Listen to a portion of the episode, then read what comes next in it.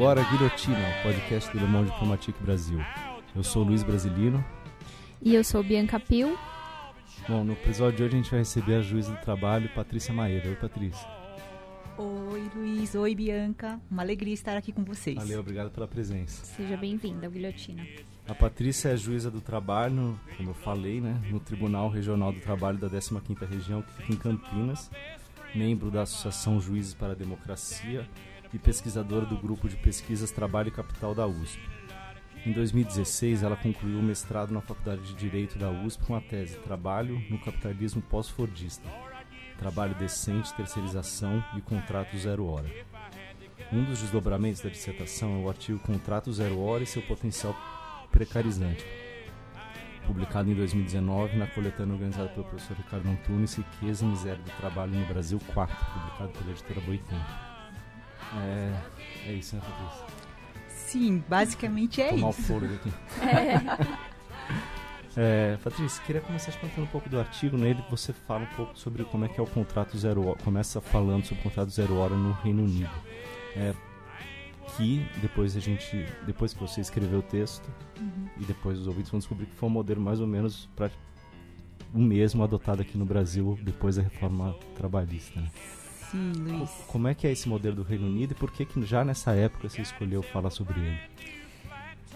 Bom, é, quando eu comecei o mestrado, eu queria discutir a condição do, do trabalho na atualidade, né? No que eu chamo de capitalismo pós-fordista. E a minha orientadora, a Valkyr da Silva, ela, ela me sugeriu, né, como um dos temas para abordar a questão do trabalho na atualidade, o Zero Hour Contract, né, que é esse modelo britânico. E aí, enfim, eu fui pesquisar e percebi que não havia pra- eh, trabalhos acadêmicos sobre ele. Bom, aqui no Brasil de jeito nenhum, não tinha mesmo. E havia muito pouca coisa, muito pouca produção acadêmica no, no Reino Unido. E isso me chamou a atenção. E eu fui atrás de estatísticas, enfim. E aí resultou nessa pesquisa toda e no artigo. Bom, ahn, se a gente for pensar assim, o que me levou foi isso, né? Agora, realmente foi uma trágica coincidência ou um mau presságio, né? Dois anos depois, né, de eu apresentar essa, essa dissertação, né? Ela aparecer no texto, né? Esse, esse modelo contratual aparecer no texto da reforma trabalhista. Enfim, foi uma tristeza porque no Reino Unido, esse debate todo já está mais adiantado. Então, as consequências desse contrato já estão mais visíveis, né? Sim. E, enfim, basicamente a ideia dele é, é uma total flexibilização do, do tempo de trabalho e do salário, né? Porque o salário acaba sendo conforme o tempo trabalhado, né? E, a, e esse contrato, ele não garante um número de horas trabalhadas nem por semana, nem por mês, nem por nada. Então, é um contrato, né? ah, que vincula empregado e empregador, mas o empregador não tem a obrigação de oferecer trabalho, né? E em tese o trabalhador não precisa, né, ah, aceitar o trabalho quando lhe é oferecido. Mas Sim, isso é o- em tese. É o ideal, É, né? Por é. trás da. Uhum. Não tem a mesma correlação de forças, né? Basicamente. Basicamente, esse é o problema, né? E quando a gente começa a, a pensar em... Nas, nas palavras, né, que tanto seduzem no neoliberalismo, né? Liberdade, flexibilidade, modernidade. é, então, a diferença, né? A, o conflito de classe, ele fica, é, enfim, disfarçado, né? Fica de lado. E isso é um problema. A linguagem é, um, é uma questão bem complicada, especialmente no direito, né? Mas nas relações de trabalho, sem dúvida, elas, a- a- as palavras acabam escondendo muitas coisas. Patrícia, e qua- quais são os, assim, o- lá no Reino Unido, como você disse, a discussão já está mais avançada, quais são os, os pontos que eles estão problematizando lá? E é interessante você colocar porque mostra mais ou menos é, como essas problematiza- problematizações mostram uma relação desigual já, né? Que, Sim. Olha, é, vamos lá, eu vou fazer um pequeno retrospecto, tá? Pelo que eu pude, enfim, é, concluir, né? É, o, esse modelo, ele apareceu de uma forma, assim, bem marginal nas, na década de 1980, né? E deve ter sido assim, um contratando o outro, né? Enfim, questões bem isoladas, né?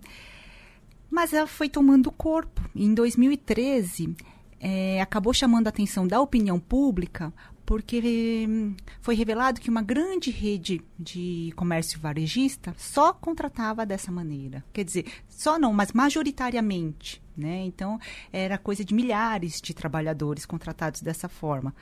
E a partir do momento que, a, que apareceu essa questão dessa rede de varejo, apareceu também redes de fast food, né?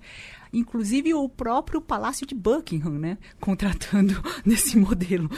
E aí Uh, bom, o modelo de, é, jurídico né, estatal é, do Reino Unido é diferente do, do modelo brasileiro, né? Nós aqui se, seguimos o que nós chamamos de civil law, né? Então tudo é muito regulamentado por lei, né? E na, no Reino Unido não, é common law. Então muitas questões elas se resolvem pelas decisões do judiciário, né? Na jurisprudência.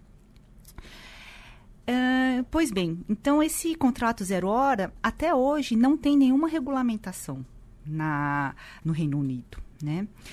E, e assim, é engraçado porque o próprio governo britânico, né, na época que eu, enfim, estava pesquisando, eu pude acompanhar e ele dizia assim, no site oficial, né, ele apresentava esse modelo de contrato, né, e dizia que era o contrato é, segundo o qual o empregador não tinha obrigação de oferecer trabalho, assim como o trabalhador não tinha obrigação de ser contratado e não tinha nenhuma vedação legal para isso. Se não tinha nenhuma vedação legal para isso, eles concluíam que tudo podia, porque não havia vedação legal. Então é a liberdade contratual, assim, como se se tratassem de partes iguais, hum. né? Sim. E isso, bom, nós sabemos que numa relação de trabalho, né, o que marca a relação de trabalho é justamente a subordinação né? Então, isso já era um, um problema. Muito bem. É, quando foram revelados todos esses, é, esses grandes empregadores contratando nesse modelo, começou a surgir essa dúvida, né? Ué, mas isso daí não era para ser. Se existe. Bom, primeiro, existe isso? Ah, puxa, existe. Ah, se existe, isso daí não deveria ser apenas uma exceção, né? E o que estava, o, o, que foi, assim, uh, o que os sindicatos, né, perceberam é que aquilo estava se alastrando no mercado de trabalho, inclusive nas universidades, né? E aí quando foram levantar já eram milhares de, de trabalhadores nas universidades que eram contratados dessa forma. Não só professores, mas também professores. É, não era aquela contratação de emergência, não. por, tempo, por temporada? Exatamente, né? Luiz. É.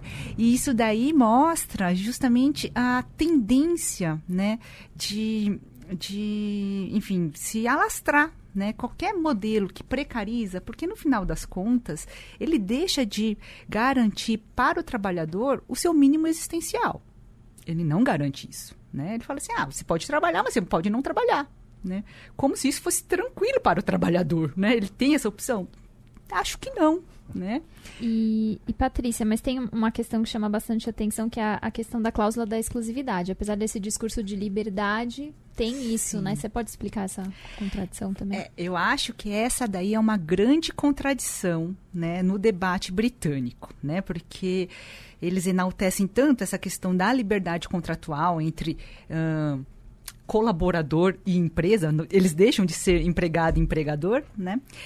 No entanto, havia inicialmente contratos com essa cláusula, né? Que é, a pessoa se vincularia a não prestar serviços a outras empresas. Ela poderia não receber trabalho, mas também não poderia prestar trabalho para outras. Então, quer dizer, não havia nenhuma uh, comutatividade, né? não havia uma, uma igualdade de condições entre as partes. Né? As partes já são socialmente desiguais, né? mas ainda assim, nas cláusulas contratuais havia essa desigualdade. E isso daí, quando veio para a opinião pública, porque isso daí já, já tinha um bom tempo, né? mas estava lá, né? enfim, sob panos quentes, Também, né? provavelmente com trabalhadores né, mais empobrecidos. mais empobrecidos que não tinham condições de fazer resistência a esse modelo, né? Ah, muito bem, quando esse debate veio ao, é, ao público, e, ah, apareceram iniciativas no parlamento britânico para tratar dessa questão. Então, primeiro eles fizeram uma espécie de uma consulta, né? Ah, vamos ver o que, o, uh, o que a opinião pública acha, né? o que a sociedade acha. A gente deve retirar, deve proibir essas cláusulas, uh, deve pensar numa forma de controlar, deve eu acho que tinha uma, alguma coisa assim, uh, devemos elaborar um código de boas práticas, né, ouvindo os empregadores para formular, né, como poderia ser, né, essa cláusula de exclusividade, enfim. Eu acho que eles apostaram que essa essa consulta teria um, um, certo resultado que não foi exatamente o que aconteceu, né? Foram 36 mil respostas e, sei lá, mais de 90% foi no sentido de proibir né? a uhum. cláusula de exclusividade. Porque acho que até o, o, o, trabalhador mais simples né, consegue compreender que, ué, eu não tenho direito a receber salário, porque eu não tenho direito a receber trabalho. E ainda assim eu não posso procurar outro, outro empregador? É um pouco complicado, né? Quer dizer, é uma subjugação da pessoa. E isso daí, enfim.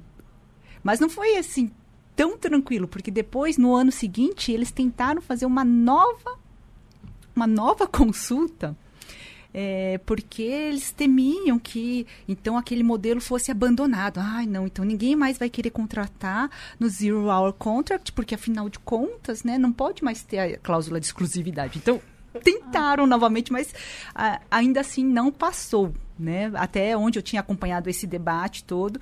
É, mas também isso daí foi também um, um, momento muito, digamos, bonito, assim, de uma certa concertação entre, as, entre hum, alguns movimentos sociais na, na Inglaterra, inclusive um movimento que, assim, é, digamos, da internet, né? E aí ele conseguiu conscientizar as pessoas para que elas se manifestassem, né? Porque acho que 38 mil respostas, 36 mil respostas é, não era uma coisa simples de se obter, né? Porque em, em formulários físicos foram 600, 600 e poucas respostas, né? Então a, a participação maior foi no meio virtual. Daí a importância também desses lugares, né, desses debates. Não, e essa é a questão da exclusividade, que uhum. é o mais chocante, né? Pois mas, é, porque... tinha outros problemas, né? Sim, porque...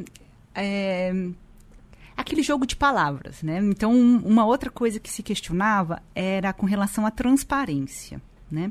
Se a pessoa que se colocava como trabalhador naquele modelo, se ela tinha consciência de que ela poderia ficar sem trabalho e poderia ficar sem, sem salário, né?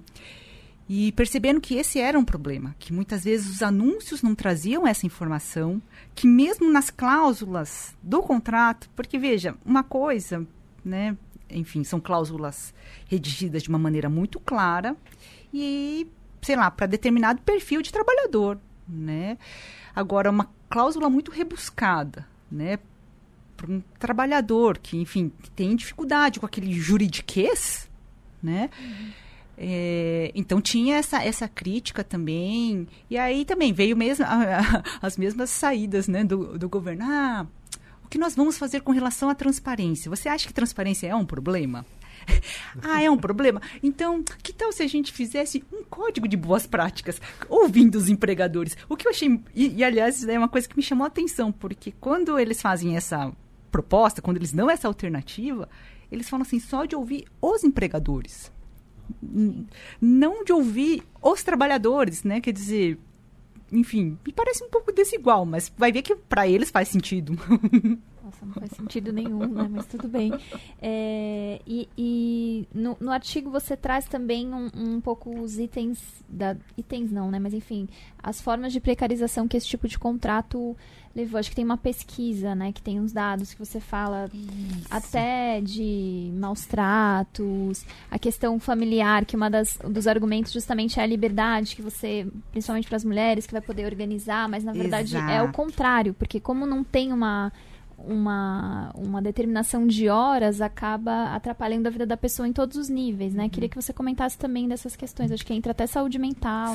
Sim, claro. Acho que podia começar hum. até, permite, uhum. pela questão da jornada mesmo, né? Que é o que é vendido, assim. Uhum. Você tem uma jornada flexível, você vai poder fazer o seu horário. Exato. Né? Eu acho, acho legal começar assim. Bom, esse tipo de, de contrato, ele é vendido como uma coisa muito moderna, muito inovadora, muito flexível. Então, como uma coisa muito positiva. Aí as pessoas aderem. E aí, quando começa a trabalhar, percebem o seguinte, que podem ficar sem trabalhar, por quê? Porque elas têm que ficar aguardando ser chamadas para o trabalho, né? E, no, e quando ela fica sem trabalhar, ela não recebe. Uh, lá, no, lá no Reino Unido não há nenhuma exigência por parte do Estado, né, do governo, sobre um prazo para para o trabalhador, para o empregador chamar o trabalhador, né? Então, por exemplo, uh, vou te chamar amanhã para trabalhar. Não tem esse prazo mínimo, sei lá, de 24 horas. Não, pode ser na hora. E isso significa que se a pessoa, num estado de necessidade, ela não vai se desconectar nunca. Ela vai ficar 24 horas por dia aguardando o chamado. E essa, é, é isso aparece em alguns, uh, algumas reportagens, alguns documentários que eu consegui, enfim, é, analisar na época. Isso é muito grave, porque é uma instabilidade muito grande. Né? A pessoa não consegue ter rotina, né? A pessoa não consegue organizar suas finanças, não consegue planejar seu futuro. E aquilo que a Bianca falou, né, em relação às mulheres, porque hum, esses contratos com, com jornadas menores, elas sempre são hum, justificadas hum, como se fosse uma grande solução para as mulheres. Ah, não, mas veja, a mulher vai poder compatibilizar o trabalho doméstico, cuidado, com o trabalho assalariado. Bom, já tem uma série de problemas né, nessa fala, porque, enfim, quem é que diz, quem é que tem que fazer cada coisa. Exatamente. Vamos né? deixar bem claro. Vamos deixar bem claro, porque ela tem que dar conta do trabalho doméstico, porque ela tem que dar conta do cuidado, né? Enfim. Mas, afora isso, é, o que. Isso, isso daí, na, na, em termos de discurso, é o que é, enfim, divulgado, né?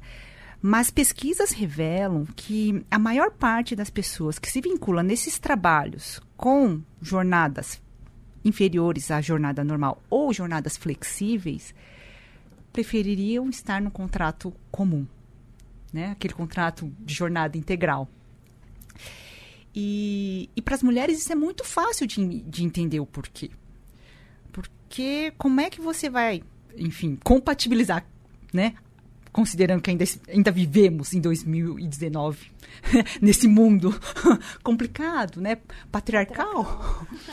É, como é que ela vai compatibilizar o cuidado, né? Com, enfim, familiares, com crianças, com idosos e um trabalho intermitente?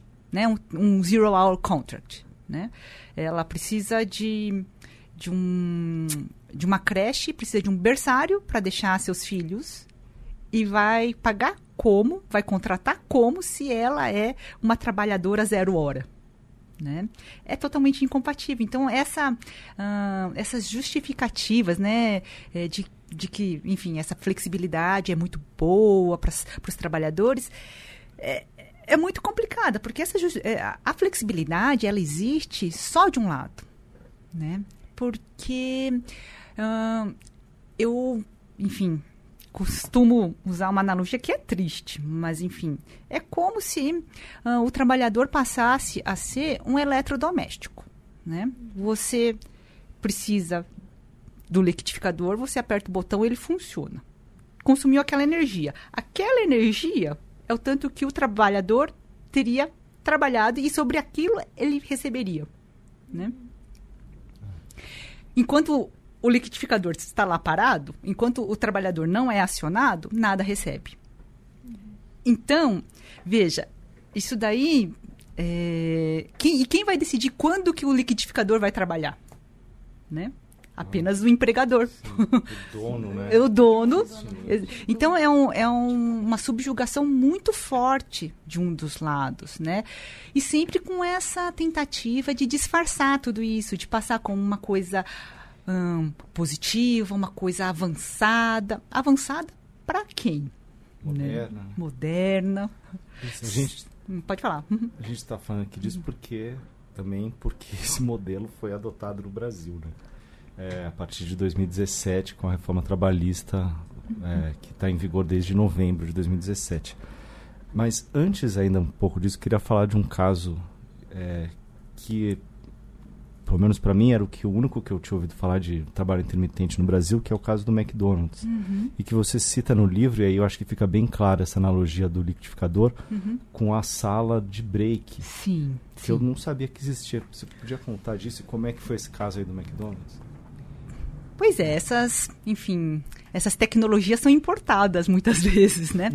Ahn, como que se dava é, a jornada móvel e flexível no McDonald's? Né?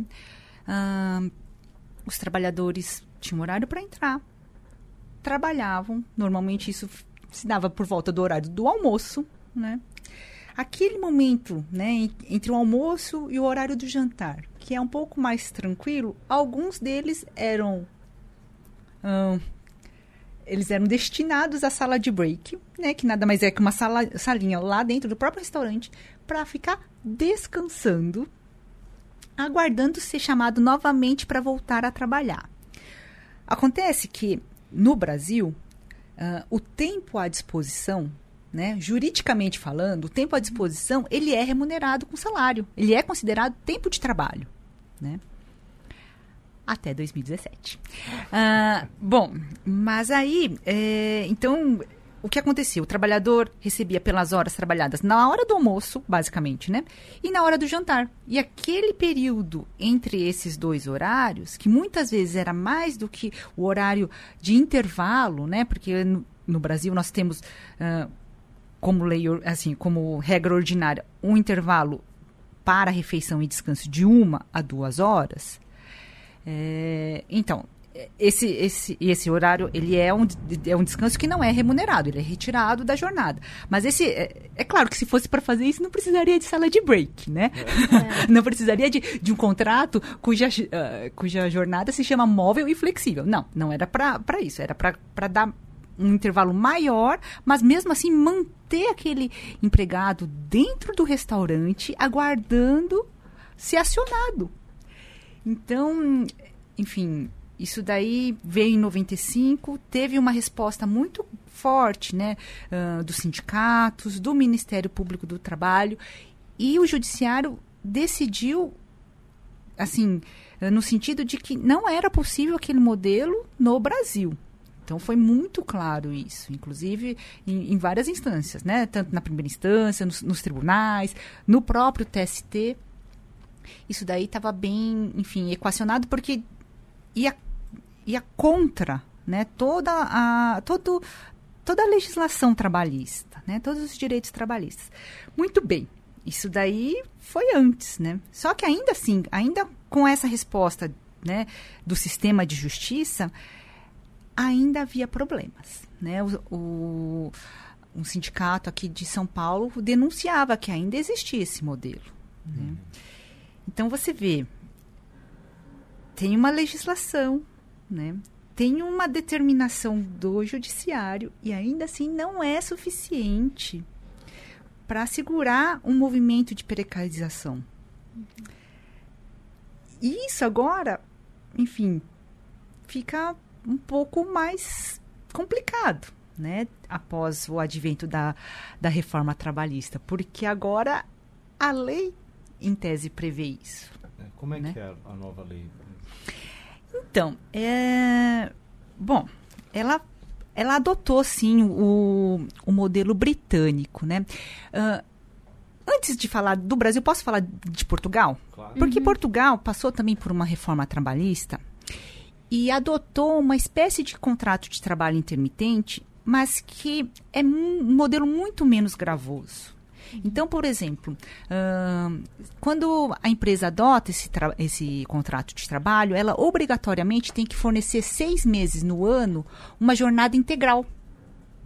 Então, não é algo assim aleatório. Sim. Né? Então, é, isso daí serve para baixas e altas estações, por exemplo. Né? Uhum. Então, seis meses no ano, ele, aquele trabalhador tem a jornada integral. E no, no, e no período em que ele não é chamado, ele recebe 20% do salário. Então, ele não vai ficar totalmente, né, enfim, desprotegido, né? Enfim, não vai ficar na rua da amargura, né? Então é um outro modelo. Existem outros modelos também. Na Espanha também um, tem um modelo intermediário entre o português e o britânico, né? E aí quando vem para o Brasil, né? A gente adota o modelo mais, digamos, radical, né? Que é esse modelo britânico que exatamente diz isso, né? Não tem é, obrigação de fornecer horas de trabalho. E assim, é interessante que quando se discutia lá no, no Congresso Nacional a reforma trabalhista, diversas vezes falaram que hum, a reforma não ia retirar direitos. Então eu acho que isso daí precisa ser resgatado quando a gente pensa no contrato de trabalho intermitente. Por quê? Uh, quando fizeram a defesa desse modelo contratual, uh, sempre exemplificavam com aquele trabalho em buffets, né, o garçom em buffet ou em organização de eventos, que é um realmente é um tipo de trabalho que, que dá muita divergência mesmo, né? Mesmo para decidir, eu posso dizer que é difícil, porque se, será que aquela pessoa era eventual? Né? Será que, enfim, trabalhava quando queria? Será, ou será que era uma pessoa que tinha uma certa habitualidade? Então, nesse nesse tipo de contrato, eu acho que poderia ser viável, né? Embora não seja bom, né? Mas estaria de acordo com a ideia de proteger, né? Você protege aquele trabalhador que trabalha só de vez em quando, mas mesmo assim tem garantidos os direitos. Sim, Ótimo. Tem uma lógica. Tem né? uma lógica por trás. Mas na lei né? A única exceção que foi feita foi em relação aos aer aeronautas. Vai ver porque as pessoas né, devem ter pensado, já pensou? Né? Tomar um avião, né? cujo, é, enfim, é, piloto, né, contratado assim, não está muito feliz, né? Acho que não é uma boa, né? Não, é. não, enfim, eu acho que é uma mas assim, é bem ilustrativo, né? Só lembraram do aeronauta. Esse daqui precisa estar tá, assim, lá 100%, tem que estar tá treinado, alimentado, descansado. Enfim. Mas não há uma outra restrição, né? O que se tem debatido muito é, entre os juristas é que a atividade deve ser intermitente né, para justificar esse tipo de contratação, porque esse contrato é um contrato que a gente chama de atípico, né? Não é o um contrato comum de trabalho, né? Então, para ele ser coerente com a nossa Constituição Federal, ele tem que ter uma justificativa. E a justificativa seria justamente a atividade intermitente, que seria nesse caso dos bufês, dos eventos. Né? É, tem uma decisão da, da justiça que vai justamente é, nisso que você está falando. Primeiro, o, o, a Justiça do Trabalho é uma grande rede de, de varejista. É, foi processado por um trabalhador que tinha um contrato intermitente. Aí o juiz deu falando que isso deveria ser exceção, uhum. que era atípico. Mas aí o TST derrubou essa decisão em agosto de 2019, permitindo para o Magazine Luiza que podia contratar sim. Inclusive, um, o que me chamou a atenção é que na, na, sentença ele fala que isso não gera precarização, mas segurança jurídica a trabalhadores e empregadores, com regras claras, que estimulam a criação de novos postos de trabalho. Uhum. A gente está falando de novos postos de trabalho ou de subemprego também? É, essa daí é uma crítica que os sociólogos fazem, né? Principalmente europeus já haviam se antecipado nesse debate, né? Que o futuro do trabalho é não ter desemprego, mas ter trabalhos precarizados, né? Subempregos. Todo mundo vinculado em subempregos. Então, isso daí é um, é um debate que existe. Olha, é, sim, tenho é, tem essa decisão do TST, que foi uma decisão que teve bastante repercussão, mas eu diria que isso ainda tem muita discussão. Né? Uhum. Tem muita discussão. Essa daí foi, a, é, acho que foi uma das primeiras né, decisões é, no TST. E, enfim, eu acho que ainda há muito a ser debatido. Até porque, como é enfim, um modelo novo, eu acho que as consequências ainda não estão muito claras, né? Nem a forma como ele se dá, né? Então, eu acho que ainda tem muita coisa para ser, enfim, verificada. Mas é isso, né? Enfim, direito também é uma disputa, né, de narrativas, enfim, é isso. Patrícia, uma das mudanças mais importantes da reforma trabalhista e que afetou, afetou diretamente a tua área no Justiça do Trabalho uhum. são as ações é, trabalhistas. Uhum, uhum, né? Porque colocaram uma regra dizendo que mesmo o trabalhador, depois me corrija aí o que eu uhum. falar de errado, que vai, com uhum. certeza vai ser várias coisas. o uhum. trabalhador que perder a causa para a empresa, ele teria que arcar com os custos do processo. Eu sei que não é tão claro assim, mas, uhum. e, mas isso fez cair o número de novas ações na, na Justiça do Trabalho. Até peguei um dado aqui, uhum. uma matéria do Nexo, que eu vou colocar o link no, no post, que aponta para uma queda de 31,8% do número de ações trabalhistas, comparando os 12 meses anteriores à reforma e os 12 últimos meses contando que o dado é de setembro de 2019. Então, os 12 últimos meses é outubro de 2018 a setembro de 2019. Uhum. Uma queda de quase um milhão de casos novos, passando uhum. de 2,66 milhões para 1,81 milhão. Uhum. É, como é que... Olha, é, eu acho que é um, é, um, é um grande problema a gente se pautar por números, né? Porque os números, eles parecem muito objetivos, muito isentos, e na verdade, enfim, você escolhe o número, né?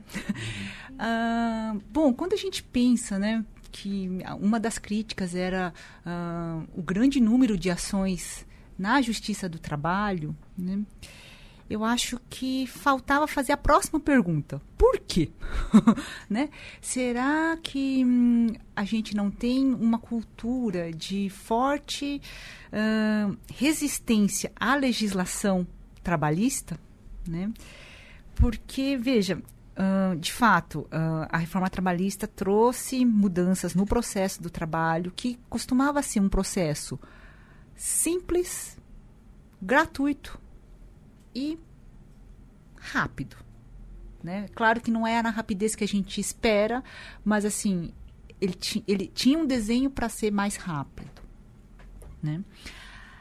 Muito bem. Uh, Tornando-se agora um, um, um processo que envolve um risco para o trabalhador, é claro que o número de ações ia cair. Né? Agora eu pergunto, né? Será que isso reflete uma melhora na nossa sociedade, nas relações de trabalho na nossa sociedade? Eu acho que não. O que eu acho é que existe uma demanda reprimida muito grande, né? E aí vai ser a ausência de, do Estado nesses conflitos, né? Hum, enfim, eu acho que tem ainda tem pouco tempo da reforma, até porque, assim, houve uma queda muito brusca inicialmente, né? Uh, a reforma entrou em vigor em março de... Oh, desculpa, em novembro de 2017. E, assim, no primeiro semestre de 2018 foi muito brusca a queda, né? Mas ela, o número de ações está, enfim, gradativamente está voltando ao seu patamar, assim, não sei se vai voltar ao patamar de antes, né? Mas ele está tá elevando, né? Está se elevando no, no, é, novamente. E acho que isso também mostra, assim, até a própria hum, insegurança, né, dos, dos, advogados. Como lidar com tanta mudança de, um, de uma hora para outra. Mas, sem, sem dúvidas, o, o, o fato de disso representar um risco para o trabalhador, que pode ser condenado a pagar custas, honorários advocatícios, né? E honorários periciais, é claro que isso daí tem um impacto, né? Imagina quem não recebeu uh, um direito ao longo do seu contrato de trabalho e não recebeu suas verbas rescisórias, de uma hora para outra foi dispensado. Como é que a pessoa vai poder administrar mais um risco na sua vida? Então, é, sim, os números estão corretos, eles apontam isso mesmo, né, para uma redução de, do número de ações. Mas, assim, o que eu gostaria de trazer para a reflexão é isso, né? Será que estamos uma sociedade mais, enfim, justa? Né?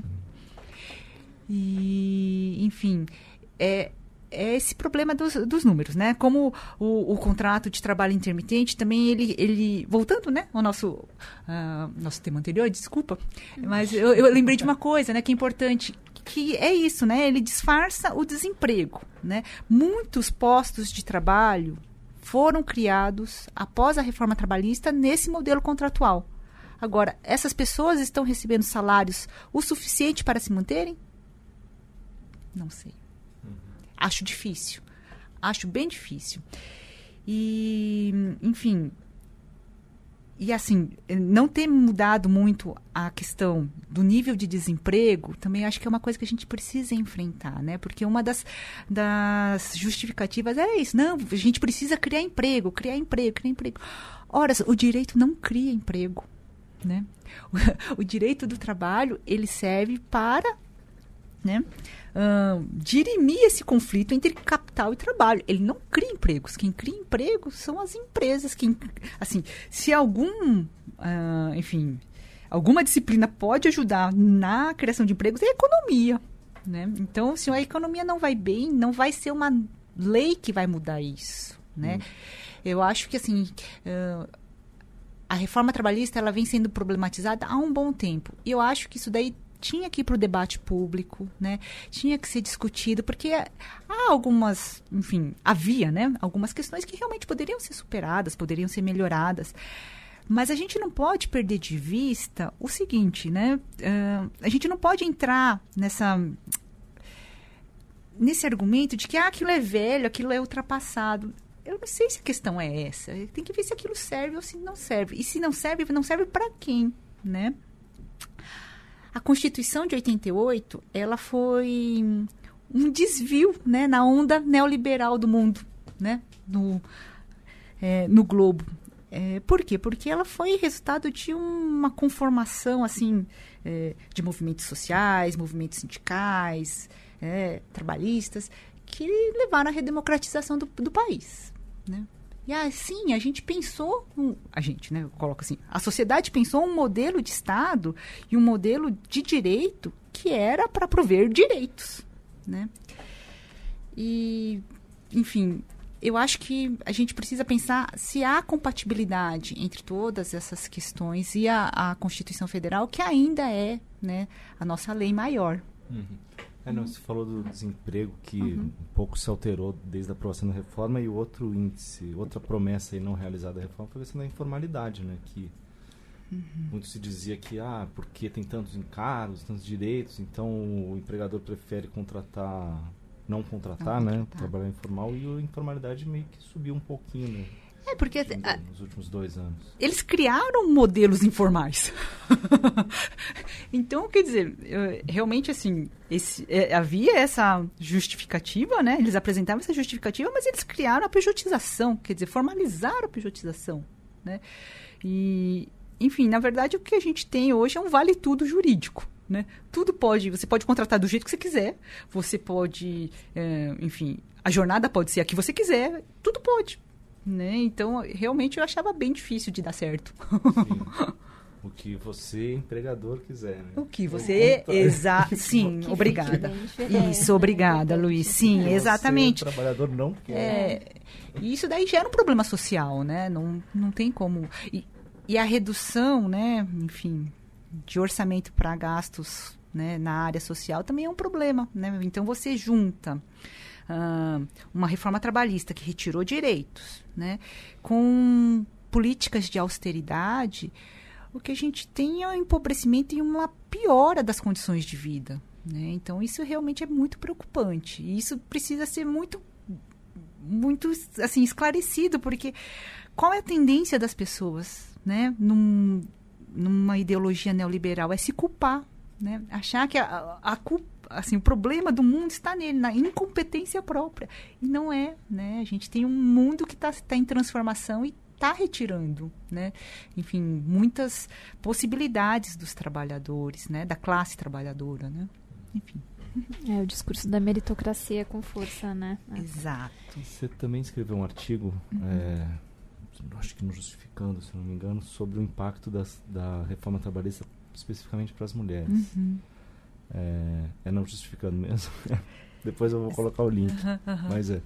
Uh, você podia falar um pouco sobre isso? Tipo, sobre como é, as mudanças afetam é, de forma mais profunda as mulheres? Sim. Bom, é, é complicado, né? É. uh, é. desculpa até a pergunta. Foi, não, é, não, não, não, é porque eu, eu, eu, vi o artigo, são muitos temas, né? Isso. São várias dimensões e tal. É, basicamente a gente pode pensar o seguinte, né? Uh, não são apenas as, as, as questões de classe que determinam, né? Uh, enfim, o seu lugar social. Né? Então, ah, para ficar fácil, né? Quando a gente fala em reforma trabalhista, ela retirou direitos da classe trabalhadora, sim. Mas quem vai sentir o impacto primeiro, impacto maior? Eu defendo que são as mulheres e, sobretudo, as mulheres negras, né? Porque elas já estão nos, nos postos mais subalternizados, né? E e muitas vezes, enfim, elas já não tinham acesso a direito, mas tinham, sei lá, talvez acesso à justiça do trabalho, né? Agora, enfim, ficou uma situação muito difícil. Mas como a gente falava, né, naquela questão da, da do tempo parcial, né? Tempo parcial não serve para algumas mulheres, mas não serve para todas, porque grande parte uh, das mulheres uh, atuam como arrimo de família, né?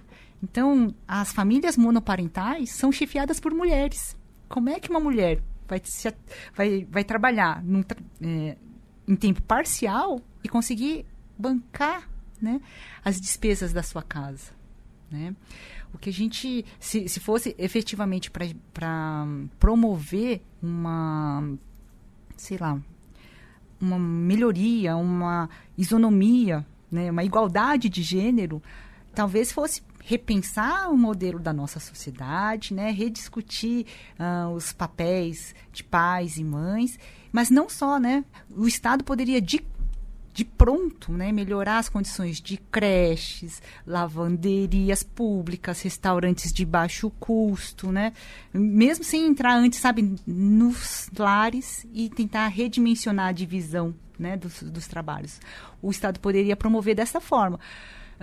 Não tentando promover postos mais precarizados, né? Porque isso daí vai rebaixar ainda mais o nível salarial e vai tornar a vida muito mais difícil, né? É, então, as, as mulheres, elas...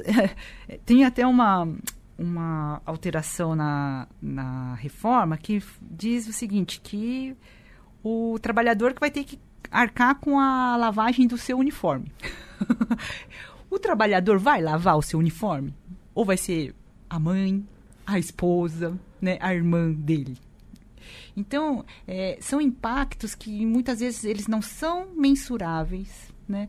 Eles não são normativos, eles não estão lá na, na norma, né? Você não lê para dizer, ah, olha, mas no dia a dia, né, no cotidiano, as mulheres vão sentir. Né? Então, tudo isso é muito complicado. Uh, a, a, terceirização, é a terceirização é, nos postos mais é, altos, né? Porque existem terceirizados que, enfim, prestam serviço como consultores, etc. É, esses postos de trabalho com salários mais altos são majoritariamente masculinos, né? E aqueles postos mais precários, com, com nível salarial mais baixo, é majoritariamente feminino. Então, eu e isso, lógico, não é a lei que vai dizer, né? As mulheres vão nos, nos trabalhos mais, é, mais precários. Não é isso. Mas é assim que o nosso mercado de trabalho se, se arranja, se rearranja, né? Patrícia, bom, a gente está chegando no fim. Eu queria fechar com uma pergunta sobre o livro que você organizou, o Sororidade em Pauta, que é bem importante a gente falar, né? Ele aborda a desigualdade de gênero no próprio poder judiciário. Então, eu queria que você comentasse também um pouco sobre o livro, mas também principalmente, também não, e principalmente sobre essa questão da desigualdade de gênero. É interessante, né? Que num momento em que hum, a gente está, enfim, passando por tantas, enfim, dificuldades, né, no mundo, é, a questão da desigualdade de gênero no judiciário está ganhando força, né? Tá, enfim, está ganhando espaço público. Tanto é que até o próprio CNJ, né, é, teve a resolução 255, é, as associações de magistrados estão discutindo, porque as mulheres, uh, elas, uh, do contingente de graduados em direito, a maioria por ano é formada por mulheres. Né? As mulheres são a, a maioria Uh, é, se não é a maioria, enfim, todos os anos, mas tem ano que é, uh, na, em, na aprovação, na prova da OB. Né? As mulheres estão ocupando cada vez mais os cargos, por exemplo, de juízas. Né? O, a, a, Justiça do Trabalho é a que tem o maior percentual, acho que é de 48%. Né? 48% são mulheres. E isso não se reproduz nos cargos mais altos, né? Então, e, e, ou seja, quando depende de um concurso, né, com regras objetivas, as mulheres alcançam. Quando depende de outras questões, elas ficam um pouco, enfim, elas, elas são seguradas, né? Elas não conseguem avançar. E aí a gente está tentando travar essas discussões, essas reflexões, uh, especialmente na, nas associações, né? E aproveito aqui para fazer uma, uma propaganda da Namatra Mulheres. Né? Eu faço parte dessa comissão é, da Associação Nacional dos Magistrados do Trabalho e a gente está discutindo isso, a participação das mulheres nesses cargos de poder. Né? Agora, com relação à sororidade em pauta. Sororidade em pauta foi algo que aconteceu e foi muito transformador, não só na minha vida, mas na vida de outras amigas juízas. É, bom, a gente, como uh, integrantes da AJD, né, nós já discutíamos várias questões né, em grupos, até que houve uma provocação de um amigo, né, o Marcelo Semer, falou assim, nossa, vocês estão falando com tanta propriedade dessa questão de, enfim, ataques misóginos, etc. Por que vocês não escrevem sobre isso? E aí, Bianca, é muito interessante porque nós já éramos juízas, muitas já, enfim, já eram mestres, doutoras, etc. E a gente nunca tinha publicado nada, né? Nada assim na internet, por exemplo. E aí nós fomos provocadas pelo Marcelo e resolvemos escrever. Nós fizemos um primeiro artigo, né, em 2016 e aquilo foi muito transformador para a gente, né? E aí a gente foi nós fomos convidadas a, a manter uma coluna no site justificando e cada assim cada estreia de uma das juízas era uma alegria né e eram assuntos muito diversos e assim sempre com uma abordagem assim um olhar bem feminino e feminista né uh, sobre as questões e Bom, passado um tempo, né, a gente já tinha uma certa produção. É... Bom, as minhas amigas me incumbiram, né? Paty, uhum. organiza o nosso livro, tá, né? e aí foi assim que apareceu a sororidade em pauta, né? É, é, o nome da nossa, leva o nome da nossa coluna, esse livro. E assim, foi uma delícia organizar esse livro. Foi uma delícia. Ele demorou para sair, porque afinal de contas nós não paramos, né? De fazer tudo que nós fazemos para fazer livros, né? Nós temos vida pessoal, temos vida profissional, vida acadêmica e tudo isso foi ao mesmo tempo. Mas, assim, foi um, um projeto muito gostoso. E, e, e, tem uma repercussão super bacana, porque, na verdade, nós somos juízas de todos os ramos, né? Do, do judiciário. E, e chamamos também algumas pessoas fantásticas para escrever com a gente, né? Uma delas é a, a Marilis, ela é advogada e uma militante ativista negra maravilhosa. E ela escreveu um, um texto lindo nesse livro também, porque a gente para a gente importa a representatividade. Uhum. E até então a gente não tinha uma juíza negra para escrever. Uhum. Então a gente trouxe uma advogada e ela é maravilhosa. Agora nós temos, agora nós temos e deve, enfim, para 2020 um dos projetos é fazer o Sororidade em Pauta 2, porque as colegas se identificam, as estudantes de direito uh, pensam, nossa, é possível, é possível, né? Enfim, entrar numa carreira que é super conservadora e manter algumas bandeiras que, enfim, que, que as pessoas julgam importantes, né? Uhum. Enfim, eu, é isso. Que ótimo. Que legal, Patrícia. Bacana. A gente antes na entrevista que estava conversando sobre o mundo do trabalho e tal, e ah. como tá difícil a situação. Que bom que a gente conseguiu terminar, né, com um projeto que aponta para o futuro. Né? Sim, Luiz, é aquilo, né, que eu que eu te falei. É, eu sempre penso assim que a história é um filme, não é uma foto, né? A foto hoje está muito feia, está muito feia, mas a gente tem que lembrar que é um filme. Então é movimento, né? E movimento também é luta cotidiana, né? É Obrigado, Obrigada, Patrícia, valeu. Obrigada. Bom, estamos chegando aí ao final de mais um Guilhotina. Sim. Muito obrigado, ouvintes. Uns recados? Não. Bom, a gente continua com promoção de assinatura do jornal, tanto impresso quanto digital. É, o impresso está saindo 199 assinatura anual. É, não tem desconto do frete, né? Quem fizer assinatura frete anual, grátis, frete é grátis. Essa é a promoção. Essa é a promoção, frete grátis. E quem fizer assinatura digital no primeiro mês, usando o cupom 99%, ganha um desconto de 99%. Isso é aí. isso, gente. E aí, a partir do segundo mês, é 10 reais por mês, né? Exato. Tá bom.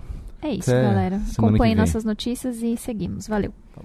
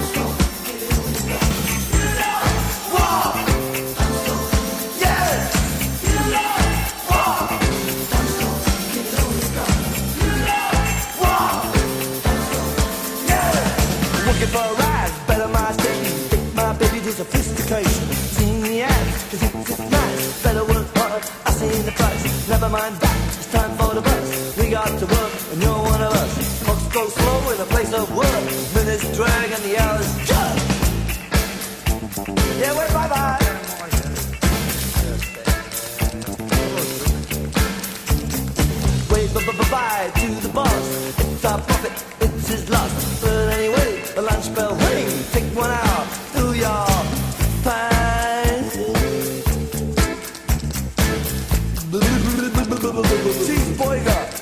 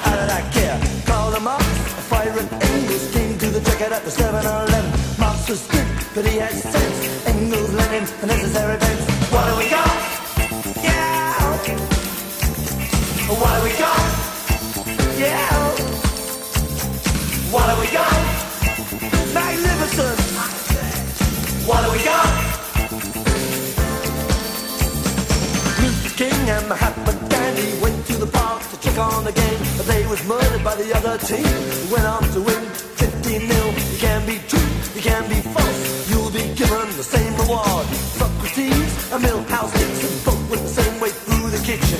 Plato the Greek, or in Tin Tin. Who's more famous is a billion millions? Who's flash? Vacuum cleaner sucks up budgie.